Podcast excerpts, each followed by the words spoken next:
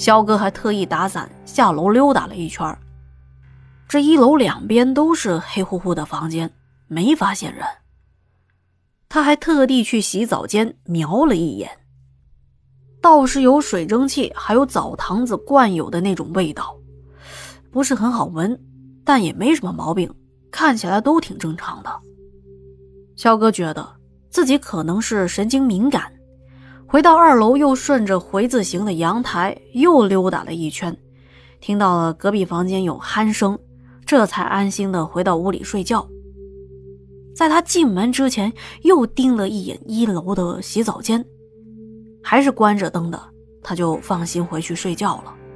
但是澡没洗成，他这个房间的床铺是比较简陋的，就是一个大通铺。睡在上头还嘎吱嘎吱的作响，房间的格局也有点怪，中间是个小客厅，两边才是卧室，卧室就是个床头柜，再加一张带板的简易床。要上卫生间的话，就得下到一楼去了。就是说，这个旅馆也可以说是个民宿，简陋的不行。如果这一天不是着急住宿，他们绝对不会选在这个地方。这个屋里头一共有两间卧室，一个靠里，一个靠外。发小和另外一名男生是住在里屋的，而肖哥和另外一个男生住在外屋。外屋墙上还有个窗户呢。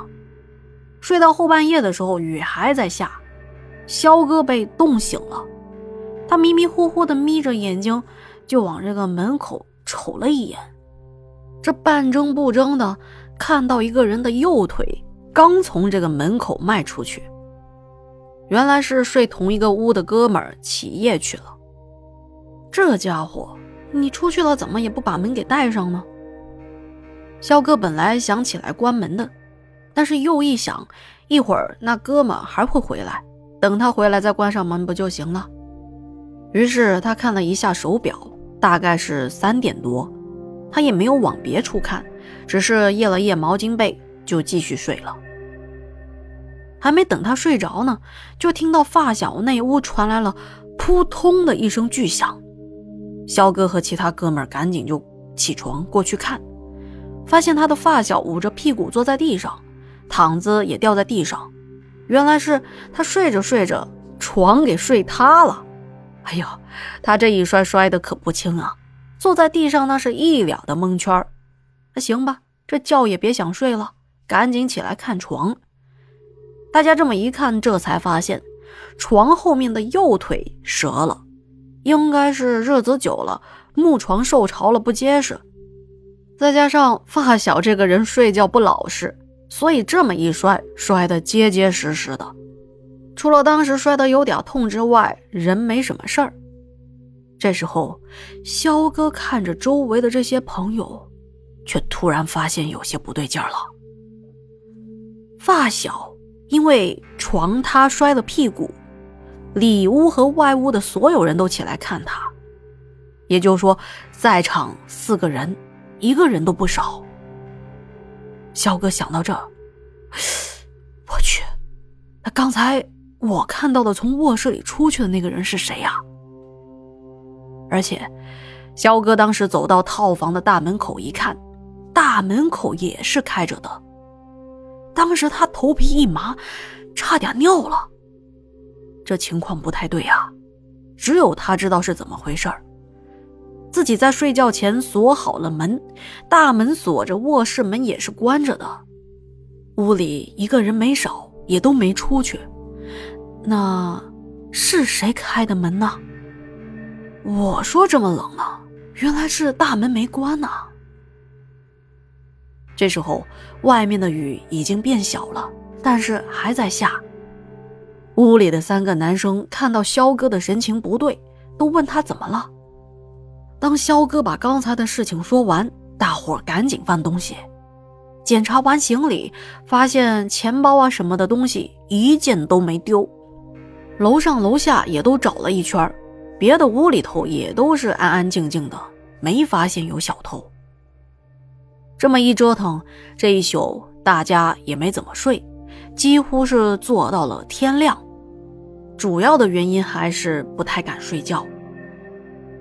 等到第二天早上，天晴了，肖哥说：“打开窗户透透气吧。”无意中看到了对面的居民楼的阳台，正对着这一边，而且每一处阳台都挂着一面小镜子。因为昨天晚上入住的时候天太黑了，也没看到这个细节。对面的居民楼有镜子对着这边照，那就说明这边肯定有问题。看来这是不祥之兆啊！肖哥想到这，告诉弟兄们赶紧收拾东西走人，一刻都不能留。正当他们火急火燎收拾的时候，另外一个屋里两位姑娘冲进了他们的房间，一个揪住肖哥，一个揪住他的发小，也说要赶紧离开，说什么太吓人了。肖哥看向昨天晚上洗澡的那姑娘。脸上很苍白，就像是生了病一样。问其缘由，二位姐妹只是到回车里说：“赶紧找老板退房走人。”当他们收拾完东西，老板刚好也来了，众弟兄们揪住老板就是一通的狠骂。不过当时这老板也没说什么，商量来商量去，最后老板给了一些优惠的价钱，也没说赔床的事情。就放他们走了。二位胡姐们还是不依不饶，却被肖哥给劝住了。那个天津的老板估计也是心虚，从开始骂架就没怎么争辩，只当个老好人，说他住在这也没发生什么事情之类的。啊，你们肯定是太敏感了，哎呀，你们太迷信了，这一类推脱的话。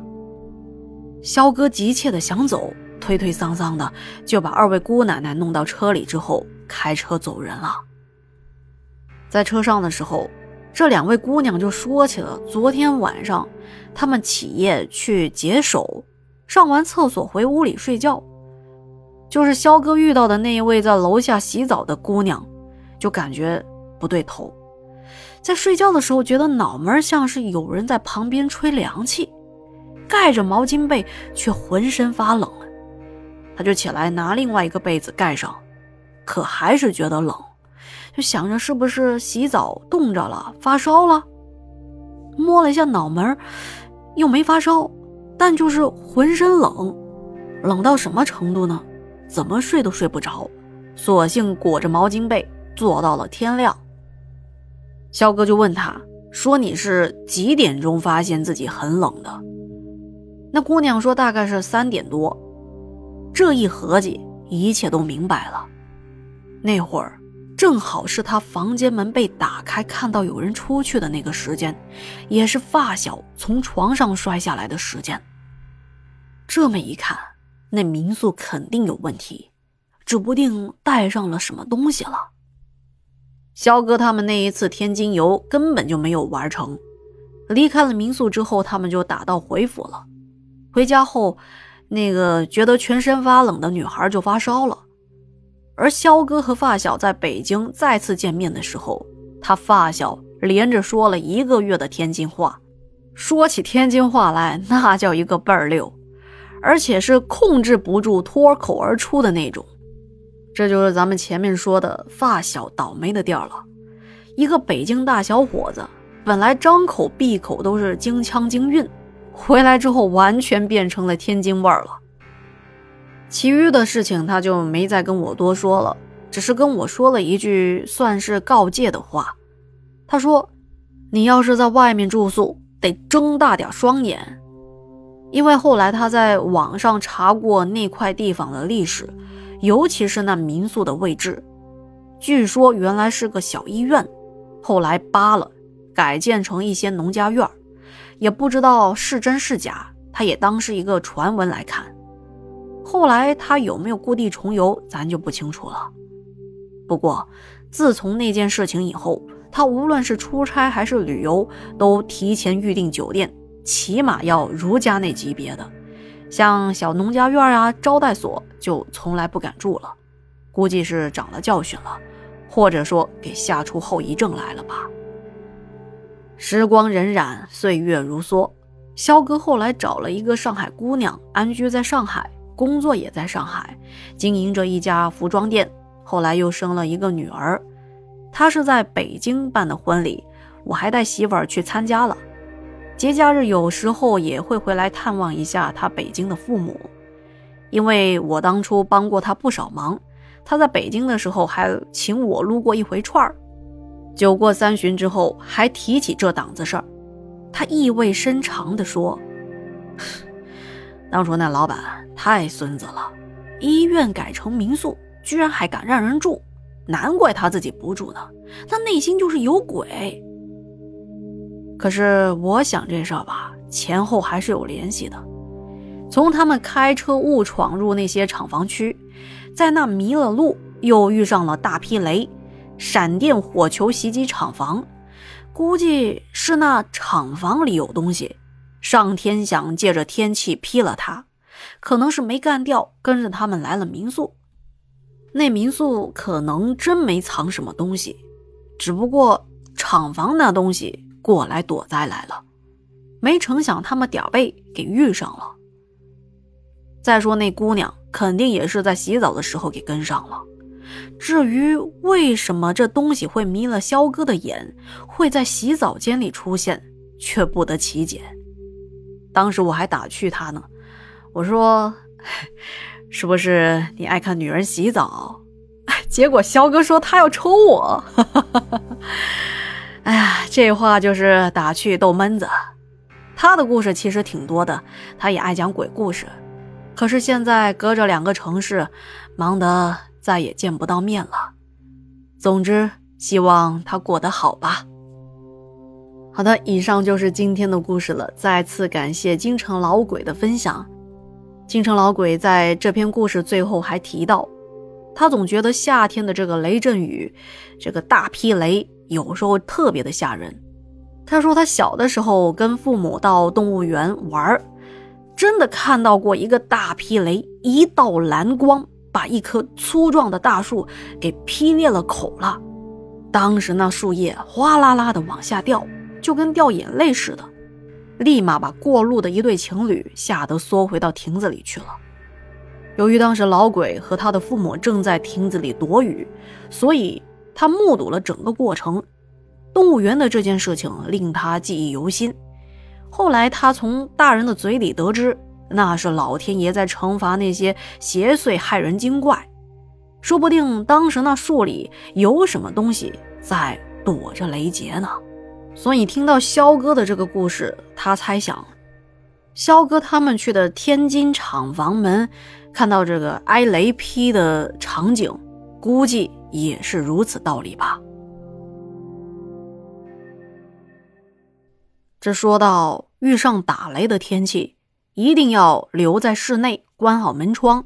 如果是在户外，千万不要去那些啊，比如说电压器的周围啊、大树底下，或者是电线杆的周围，千万不能在这些地方躲雨。